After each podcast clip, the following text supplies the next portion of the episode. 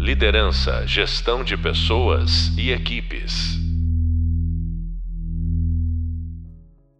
Olá, bem-vindas e bem-vindos ao podcast da disciplina Comunicação e Resolução de Conflitos.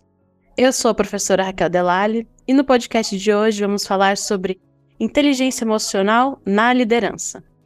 E para falar sobre esse assunto, nosso convidado é o Dr. Glauco Calia. Doutor é um médico especializado em saúde mental, tendo já liderado iniciativas globais de bem-estar. Uma delas, inclusive, em 2021, recebeu o título da melhor campanha de saúde mental no ano no prêmio This Can Happen. Dr. Glauco, bem-vindo ao podcast. Obrigado, Raquel. Tudo bom? Tudo certo, doutor. Obrigada demais por aceitar o convite. É, e fica à vontade também para acabar de se apresentar para os nossos, nossos alunos que estão nos ouvindo. Bom, eu sou médico do trabalho de formação, sou formado na Faculdade de Medicina de Taubaté, tenho especialização em Medicina do Trabalho, depois tive MBA em Marketing pela PUC Rio Grande do Sul, tenho especialização em Inteligência Artificial pelo MIT e já, já conduzo grandes programas de de qualidade de vida e de gestão de estresse organizacional em vários países há mais de 10 anos. Né? Já tive oportunidade de fazer programas para empresas como GSK, foram implementados de mais, em mais de 80 países. E hoje estou aqui conversando com vocês. No meu passado eu já trabalhei na Marinha, tive a oportunidade de fazer negociações com tribos isoladas, negociar paz entre algumas tribos, então esse tipo de skill é importante em termos de inteligência emocional, como a gente vai conversar aqui hoje. Muito importante e já deu para ver que com todo tipo de liderança possível você já trabalhou também, né? Exatamente. é isso. Então, doutor, para começar nossa conversa, qual é a sua visão do, de como a inteligência emocional se relaciona com a própria liderança? Bom, eu acho que é um dos skills mais importantes em termos de liderança. Quem lidera, lidera para cima, para baixo, para os lados e principalmente hoje, no ambiente pós-pandêmico, onde todo mundo saiu um pouco afetado da situação, é mais importante do que nunca que se saiba ouvir, se saiba interpretar o que está vindo dos seus liderados e saiba não só interpretar, como saber como trabalhar e reagir a isso. Então eu entendo que hoje a inteligência emocional é o skill que define absolutamente tudo dentro do ambiente corporativo. Porque se percebe que após o fim da pandemia, o, os conflitos eles aumentaram demais. Você percebe, tem um dado de acidente de trânsito em São Paulo que no retorno da pandemia aumentou em quase 15%, o que reflete Nossa. no próprio trânsito da cidade. Uhum. E trânsito, por exemplo, não é nada mais do que uma contínua negociação entre dar passagem, esperar, entrar num, num sinal amarelo ou não. Isso tem muito a ver com liderança também. É, se o líder não tem inteligência emocional para receber os, as informações do dia a dia, os problemas oriundos do próprio ambiente corporativo, os problemas pessoais dos liderados e dos seus próprios líderes, e não souber trabalhar com isso, acaba se aumentando demais a energia negativa dentro do ambiente de trabalho. E isso, no final do dia, acaba prejudicando as decisões desse líder, tanto em termos de pessoas como decisões de negócio, o que, por fim, acaba prejudicando o próprio negócio. Então, liderança baseada em inteligência emocional é uma questão de business também, é uma questão de produtividade. E se isso está afetado, provavelmente a produtividade desse líder e dessa equipe liderada por ele tende a cair. E aí, doutora, eu fico muito feliz quando você traz o contexto pós-pandêmico. E eu acho difícil a gente falar de inteligência emocional sem falar sobre a própria saúde mental. E eu queria que você trouxesse sua visão sobre como que a inteligência emocional afeta a saúde mental, pensando naquela liderança que é bem intencionada.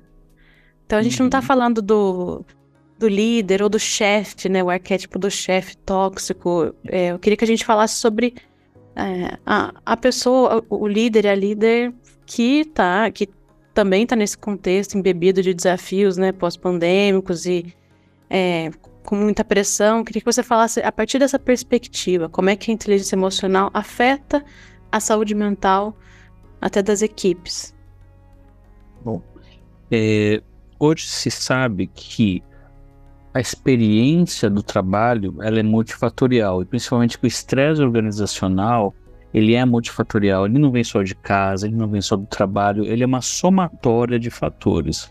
Hoje a gente entende que o estresse relacionado ao trabalho, ele é uma somatória de fatores como papel da liderança na vida do liderado, demandas, controle e liberdade em cima do trabalho, relacionamento com os peers, relacionamento entre as equipes e o mais importante, propósito.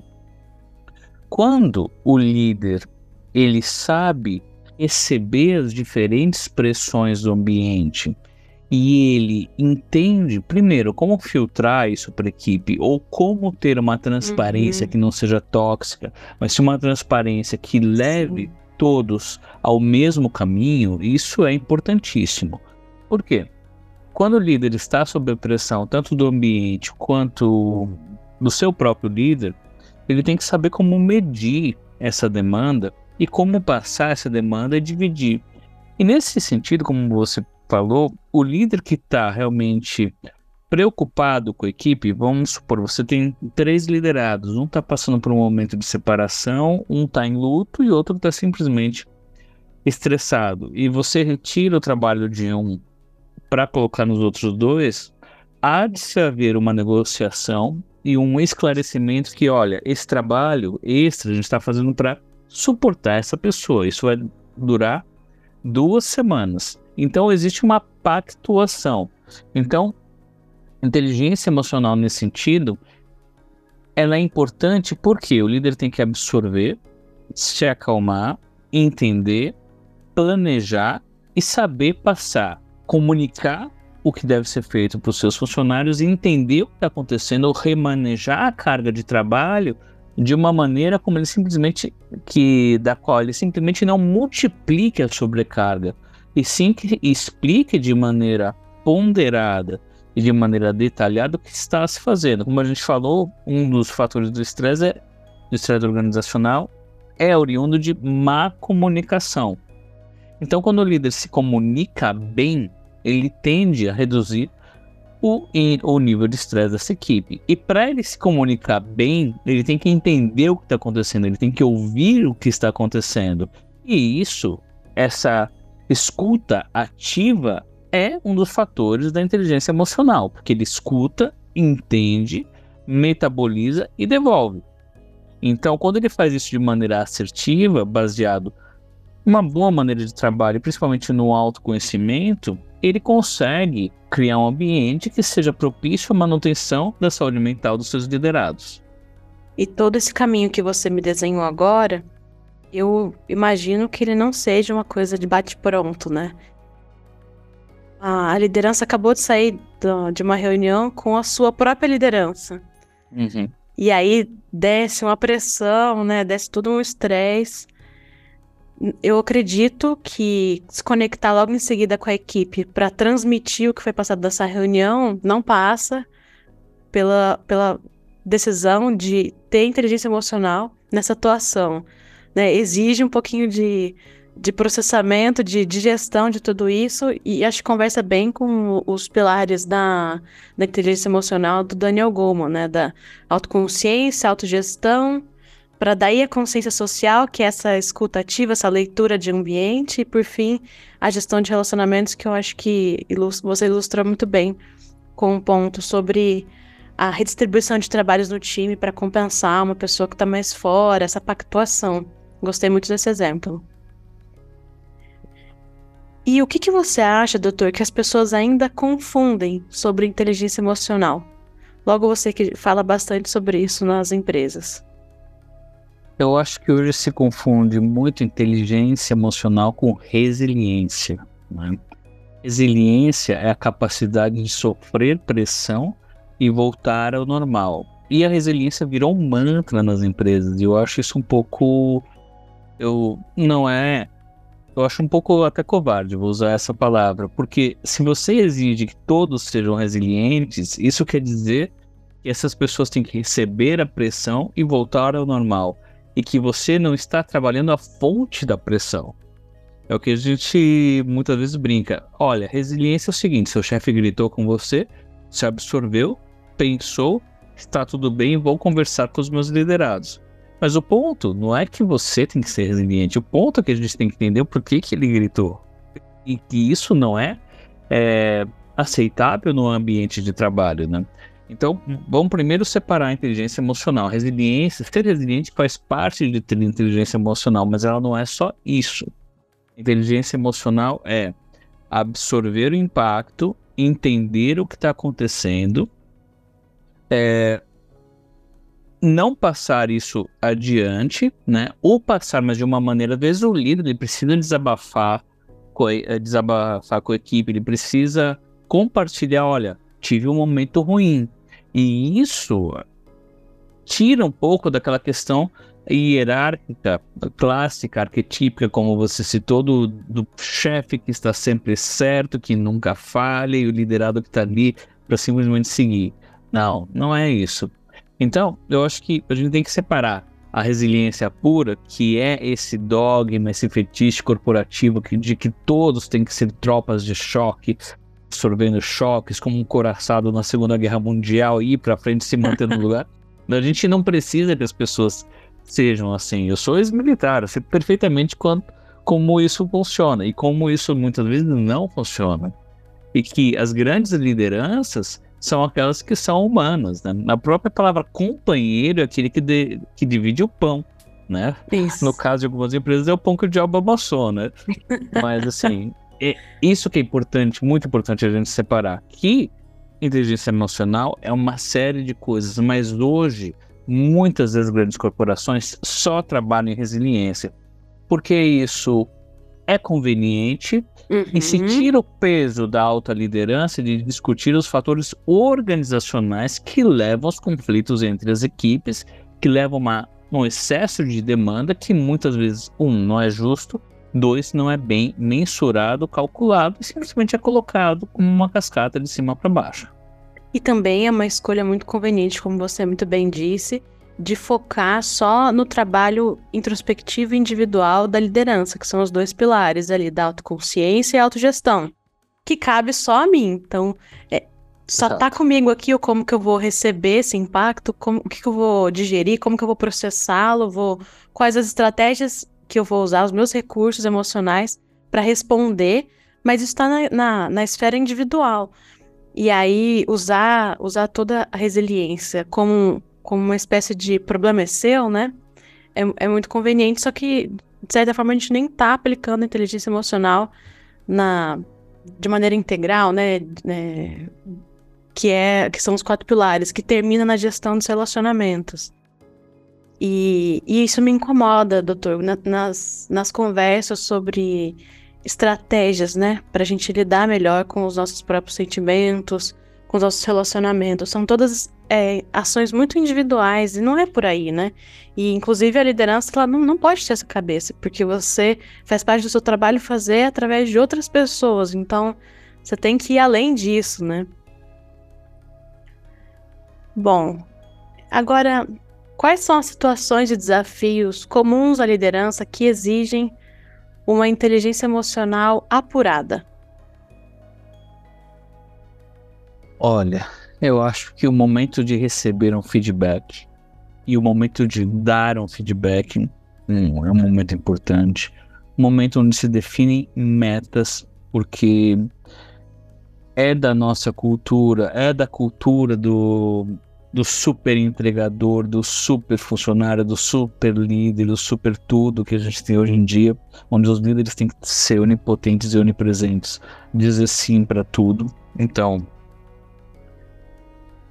no momento de estabelecer e pactuar metas, é necessário é, inteligência emocional e outra, saber ler o cenário. Eu acho que a, a maior se não uma das maiores qualidades de um líder é entender como ele está dentro do cenário político e corporativo dentro da empresa. Porque quando o líder se lê entende o seu capital político, entende o seu capital técnico e como ele vai negociar entre as equipes, porque hoje, hoje as organizações são extremamente complexas. Você praticamente não faz nada sozinho dentro de uma organização. Se você for implementar um programa de qualidade de vida, no mínimo você vai trabalhar com EHS, com comunicação, com compliance e com RH. Ou seja, circular, transitar, ter empatia, entender as diferentes razões que permeiam a atitude dos líderes e daí desenvolver planos de ação exige muita inteligência emocional. É um trabalho de empatia constante, é um trabalho de leitura de pessoas constante. E hoje a gente não lê mais as pessoas, tá? A gente simplesmente dá um like num, numa rede social e acabou. As relações interpessoais, elas são muito mais aquilo, baseadas naquilo que você acha que a pessoa é através do que ela postou. E hoje uhum. você tem redes dentro das corporações, né? Você tem, vai, eu vou falar do Orkut, que não existe mais, mas eu estou usando ele como exemplo para não citar redes específicas dentro das corporações, onde uma área posta alguma coisa, a outra curte. Então a gente está levando essa liquefação das nossas relações para dentro do ambiente corporativo. E isso é receita para o desastre. Porque você já parou sentou e perguntou qual é a meta da pessoa, qual é o smart goal dela e por que, que ela está fazendo aquilo? Hoje não se faz. A gente simplesmente fecha a porta e fala: ah, a área de compliance só quer implementar, só quer que todo mundo faça os programinhas. A área médica não quer que ninguém é, afaste. A área de produção tem que produzir. Entender como lidam os líderes entre si, entender os diferentes desafios de cada área, quer sim muita inteligência emocional, até porque isso causa uma ansiedade. Como é que eu vou implementar o meu KPI contra aquela área se a área que tem que trabalhar comigo tem um interesse completamente diferente? Como é que eu vou convencer a minha equipe a trabalhar com aquela equipe que muitas vezes são inimigas por uma questão de liderança. O líder vai, passa, fala mal. Então, mais do que nunca, se você pegar grandes corporações matriciais, onde é muito difícil, principalmente em corporações europeias, onde um diretor global, por exemplo, como, como era o meu caso, tinha 40 liderados não diretos pelo mundo. Então eu não era o chefe direto deles, eu é, estava em dotted line. Então eu tinha que negociar com os chefes deles, convencê-los a trabalhar, entender o que acontecia em cada ambiente corporativo, em cada país, com cada LGPD e assim tentar montar um cubo mágico para implementar uma estratégia extremamente simples. E isso requer muita inteligência emocional.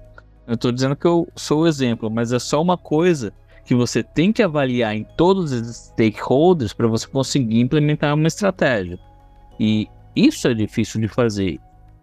Não se deixar levar pelo, por esse estresse uhum. e não se deixar levar pela ansiedade, porque a ansiedade nada mais do que a antecipação de algo que talvez não seja bom. Então, a inteligência emocional é uma somatória desses fatores que, sem as quais você não progride no ambiente corporativo. E eu, eu gosto muito disso que você falou sobre as relações, porque não adianta é, é, é, enganar, né? Falar que o trabalho ele não é relacional, que só fazer o seu trabalho ali com o seu time vai resolver tudo. Mas o, o seu trabalho passa por se relacionar com tantos outros líderes e, e se, se conectar bem nessa rede interna, né? De clientes internos, de áreas, parceiros, às vezes nem tanto, que exige aproximação. E às vezes uma falta de inteligência emocional da liderança para enxergar isso, ou, ou até uma recusa, né, doutor? Porque as pessoas, elas, elas usam, como você usou a palavra política, né? Não, eu odeio politicagem.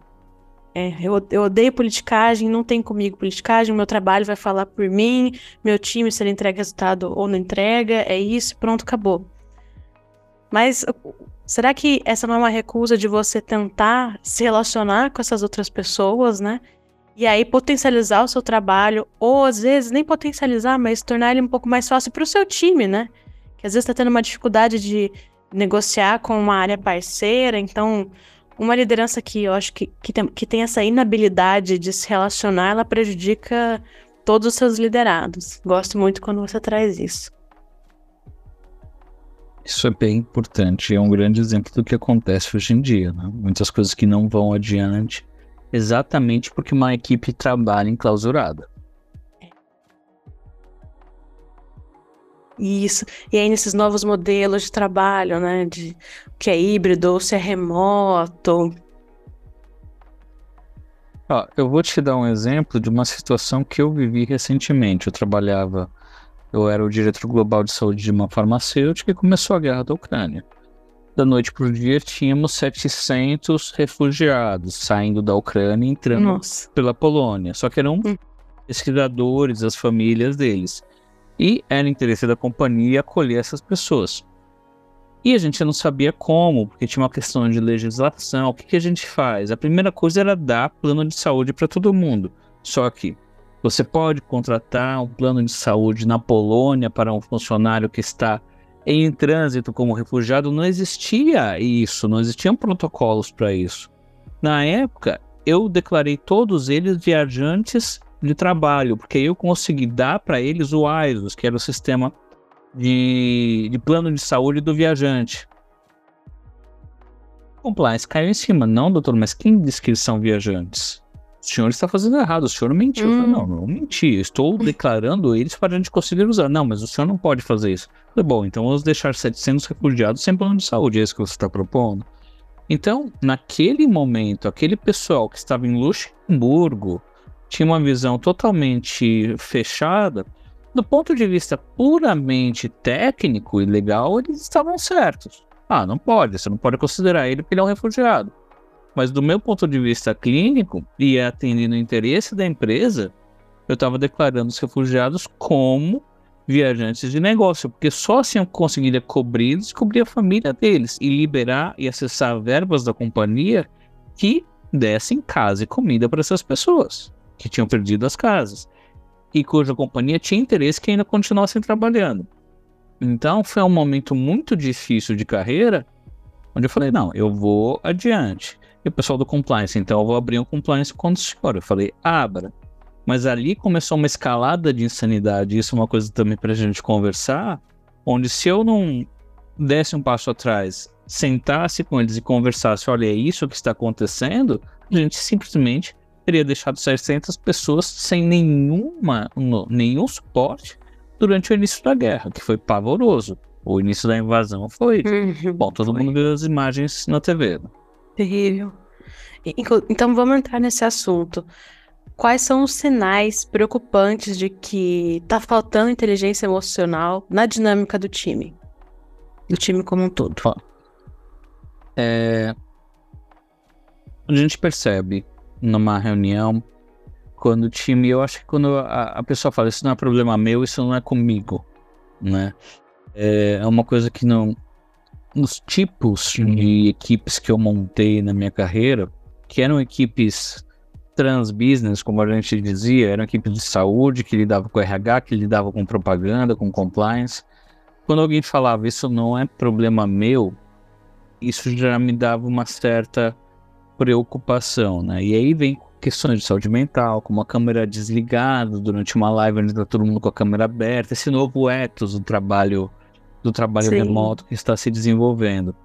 Então, a equipe ela tem um, toda equipe ela tem um ethos próprio de trabalho que varia da liderança, do tipo de formação da equipe e da cultura da empresa. E então não dá para dizer que um sinal é exatamente igual ao outro, mas quando você tem aí uma quebra de paralelismo no comportamento dessa equipe, ou quando você tem a introdução de um membro novo com novas ideias, é muito importante que a gente saiba que toda empresa age como se tivesse um sistema imunológico próprio. Né?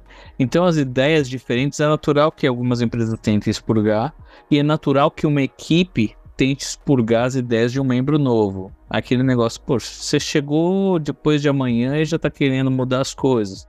Então são sinais que o líder tem que entender. E primeiro, não partir dele, né? Porque às vezes é o próprio líder que faz isso e aí a gente uhum. tem um problema. E entender quais são os motivos da equipe para fazer isso. É, sempre vai vencer a razão enquanto a gente conseguir manter os canais de comunicação abertos. Tem um filme, eu esqueci o nome agora, mas que mostra o diálogo entre um diplomata sueco e o general que comandava a ocupação em Paris, ele convence o general a não explodir Paris, o, Paris, que foi a ordem direta do Hitler. Se retira, exploda Paris, dinamite tudo. E esse filme é muito bom em termos de negociação, porque a conversa entre esse general que tem que cumprir uma ordem e esse diplomata que fala, olha, não, você não precisa explodir. E, e, o diplomata fala: enquanto nós nos comunicarmos, enquanto nós nos entendermos, haverá chance de resolução pacífica da situação. E o general ele realmente não explode Paris. Depois da guerra, ele fica morando lá e ele recebe a chave da cidade. É, mas a, a, grande a grande lição aqui para a gente é manter o canal de comunicação aberto. Quando a pessoa fala, tá bom, sai da reunião e você não tem certeza de que a mensagem chegou ou que a pessoa está disposta a continuar a conversa ou entender o seu ponto e ter empatia sobre a situação, aí você começa a ter um problema de inteligência emocional em um membro na equipe. Esse é o tipo de comportamento que pode se alastrar e você tem equipes inteiras e muitas vezes empresas inteiras que não agem com inteligência emocional. A gente vê aí desastres é, de marketing que vem acontecendo com algumas empresas que tiveram problema, não manejaram e isso virou vídeo de YouTube com 20 milhões de visualizações, né? Isso contamina toda a marca, exato, contamina toda a marca. Exato. Não importa se é um indivíduo, o, o efeito ralo ali do viés, ele extrapola tudo, né? É, então eu vou puxar uma outra pergunta aqui, porque eu acho que vai muito ali com o que você acabou de, de comentar. Quais são as práticas que você indica para que a liderança comece a, a desenvolver inteligência emocional com o seu time? Por onde que ela começa a prestar atenção no meio disso tudo?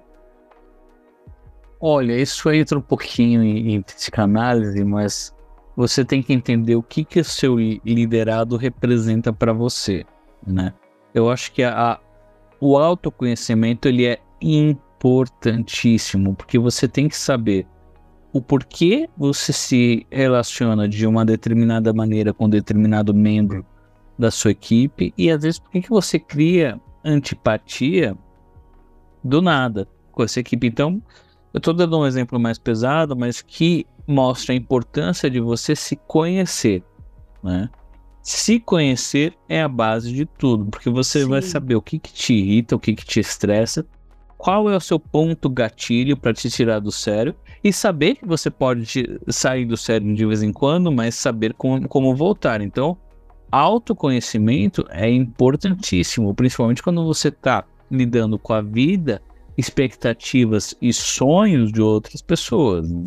É muito preocupante como quando o líder simplesmente se fecha e administra tudo como se fosse uma planilha de Excel, porque as pessoas não agem assim, as pessoas reagem às reações do ambiente corporativo e muito em relação ao posicionamento do líder. Então o líder ele tem que se autoconhecer, ele tem que saber o estilo de liderança que ele tem aí até coisas simples como o DISC, que hoje caiu caiu na moda, mas que já é um bom começo. Qual que é o seu estilo de liderança? Poxa, eu sou um autodominante. Putz, eu vou agir sempre assim? Como que a minha equipe? Ah, um é, é inteligência emocional, o outro é o interativo e eu sou o dominante. Como é que eu reajo com eles, né?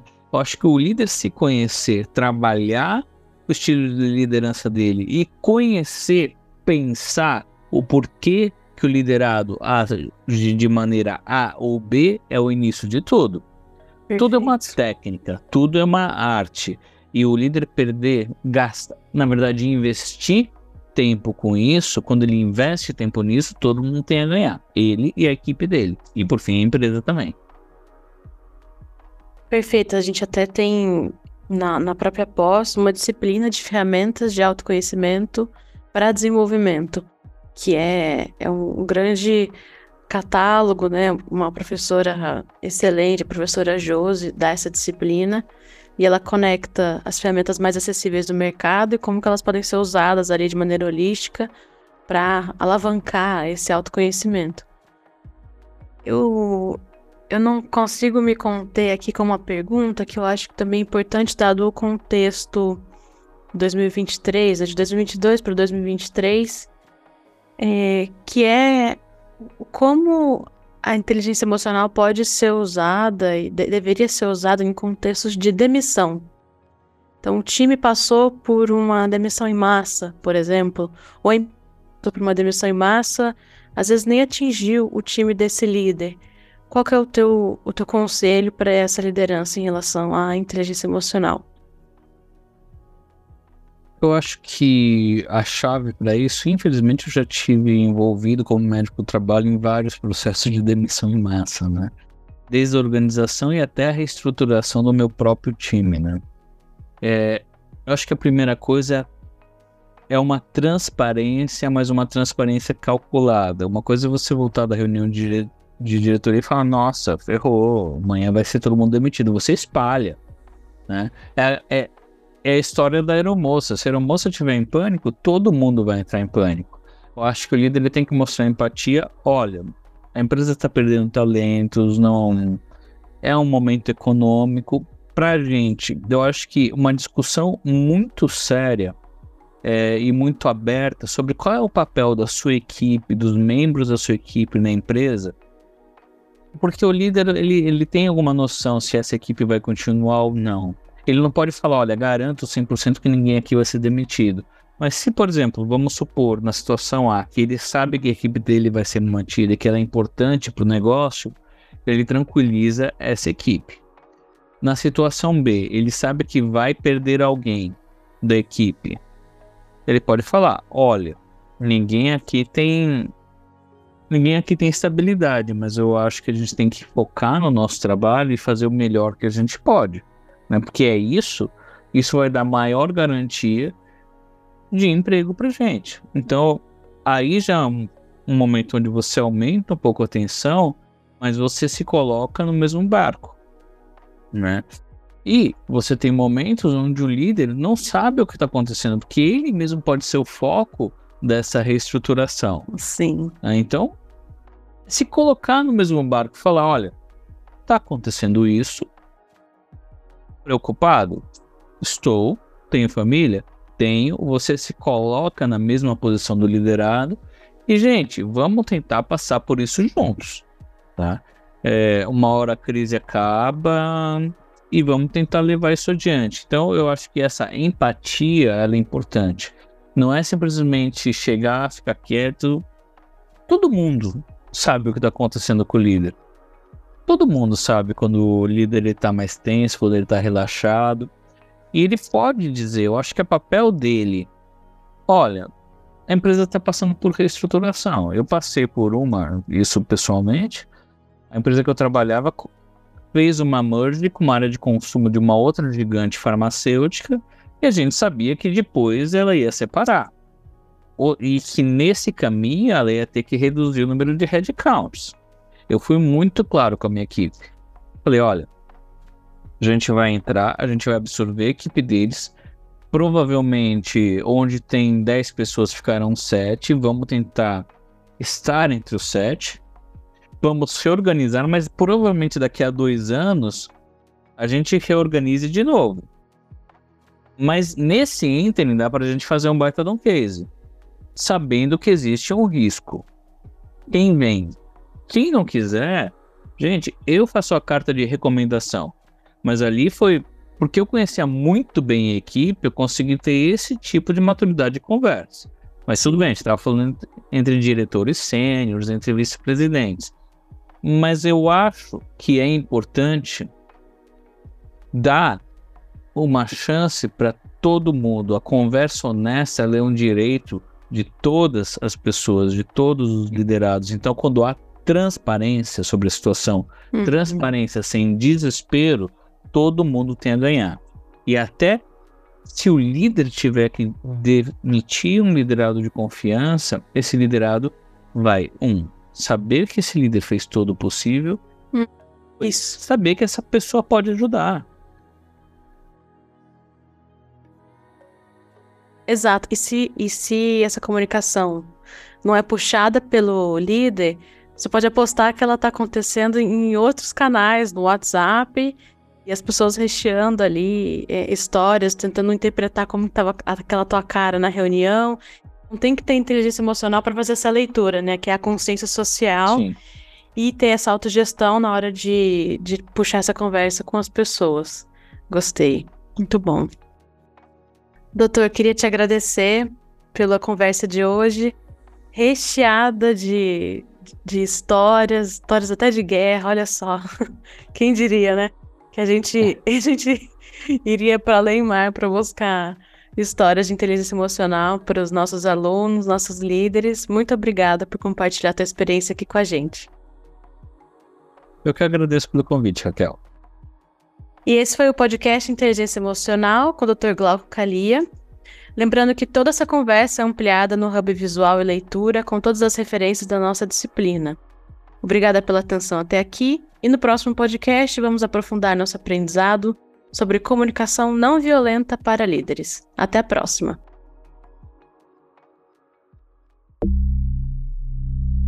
Liderança, gestão de pessoas e equipes.